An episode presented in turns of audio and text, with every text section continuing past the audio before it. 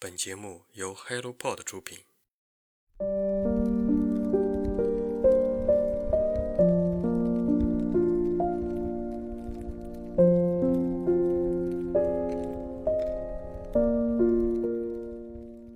亲爱的听众朋友们，你们好，欢迎收听晨间书适，我是雪佳。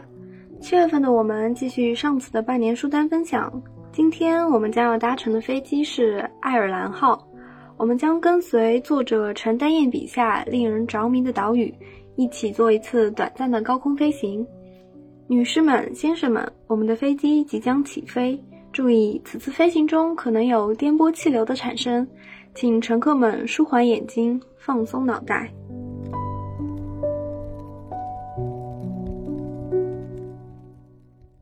爱尔兰各地真是有数不清的酒馆。他们大多数光线幽暗，但气氛温暖。你随意挑了一个大概存在了两百年的酒馆坐下，点了一杯用土豆酿造而成的威士忌。热情的店家告诉你，这酒的配方是从前一个百岁巫婆留下来的。这里的屋子够老，木桌椅上纹理斑斑，不用说话就觉得故事多多。你注意到有款酒的名字叫爱尔兰咖啡。相传，一位都柏林机场的酒保为了心仪的女孩，将威士忌融入热咖啡，首次调制成爱尔兰咖啡这款鸡尾酒。你抿了一口，为别人的爱情故事而干杯。这时，你听到前方有笛声响起，这是一种古老的调子。你试图在脑海中寻找这个调子，突然想起来，爱尔兰民谣是全世界有名的调子，《夏日最后的玫瑰》。丹尼少年，伦敦德里小镇，恍恍惚惚记得之前听到过恩雅的歌。这位爱尔兰女神是你当时的宝藏歌手。这天在酒馆里，三个年轻人和酋长乐队的笛子手马特·莫洛伊一起演奏一支古老的爱尔兰民谣。在竖琴和提琴声中，笛声清亮的浮动，像大绿色森林中央围绕着棕色湖泊。白色的天鹅在如镜的湖面上滑动，那因为古老而变得极为纯粹的笛声，应该也是用清澈来形容更为妥帖吧。爱尔兰作为一个拥有六百多年港口的地方，一六零一年英国和爱尔兰的战争中，爱尔兰的酋长们最终被英国军队打败，酋长们落荒而逃，整个爱尔兰岛进入殖民地的漫长岁月。不过，虽然酋长们走了，但酋长乐队回来了。酋长乐队是爱尔兰古乐复兴最重要的灵魂乐队，因为他们是第一个来到中国长城表演的西方乐队。酋长们离去时的小木船成为金塞尔码头上的一座小纪念碑，但油漆斑驳的灰绿色小木船照片作为酋长乐队新唱片的招贴与唱片封套，随着他们的乐声前往全世界。那些古老的音乐声夜夜响彻在各国无数的电台音乐节目里、客厅和卧室里，以及无数大街小巷的爱尔兰酒馆里。酋长们以音乐的方式又回到了爱尔兰人的精神生活里。喝完了酒，听了民谣，酒足饭饱之后，就该出门去看看大海了。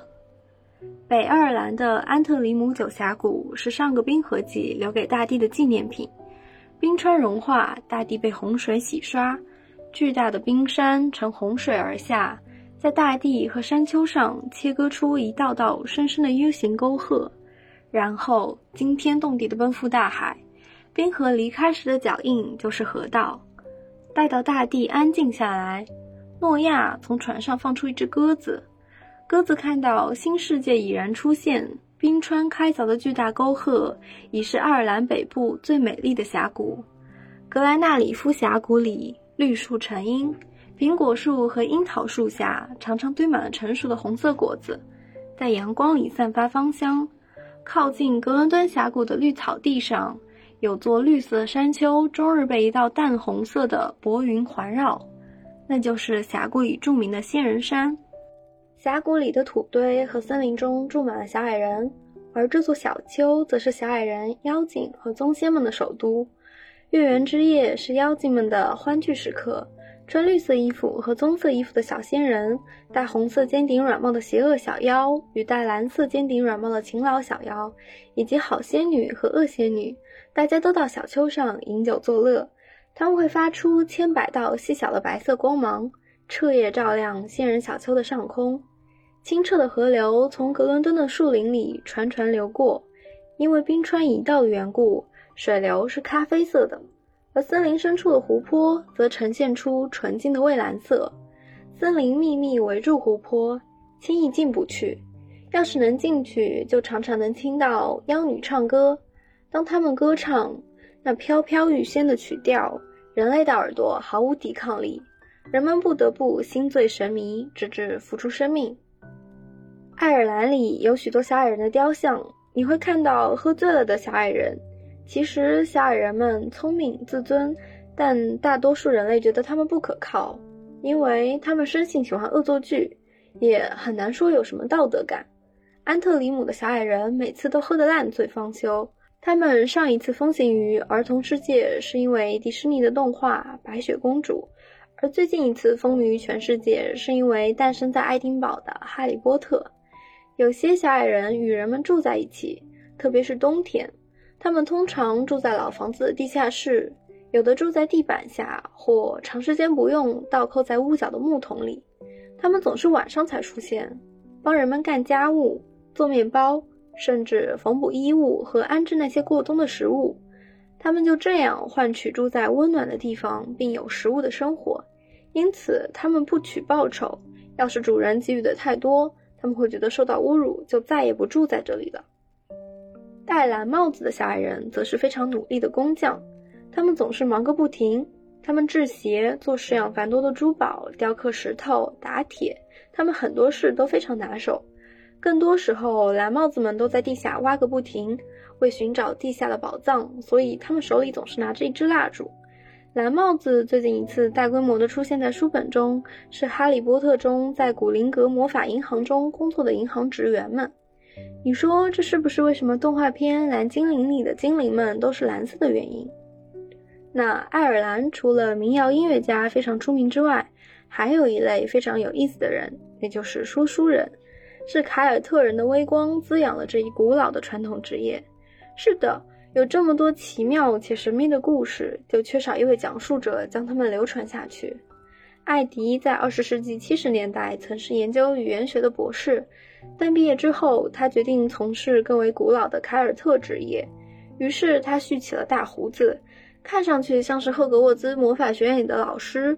不过，他比那些电影里的老师们早了三十年出现在爱尔兰小孩子们的面前。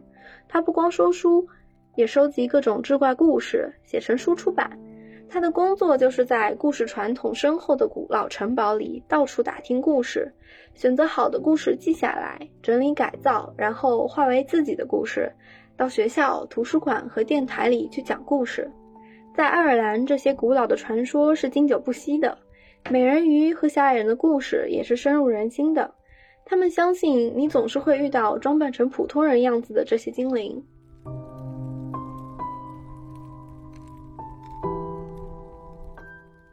好的，此次电波飞行即将落地，请各位乘客携带好自己的随身物品，降落在爱尔兰吧。如果你遇到了说书人，又或者是小矮人，不妨将他们的故事分享在评论区。今天的晨间书事就到这里，我们期待与你下次再见。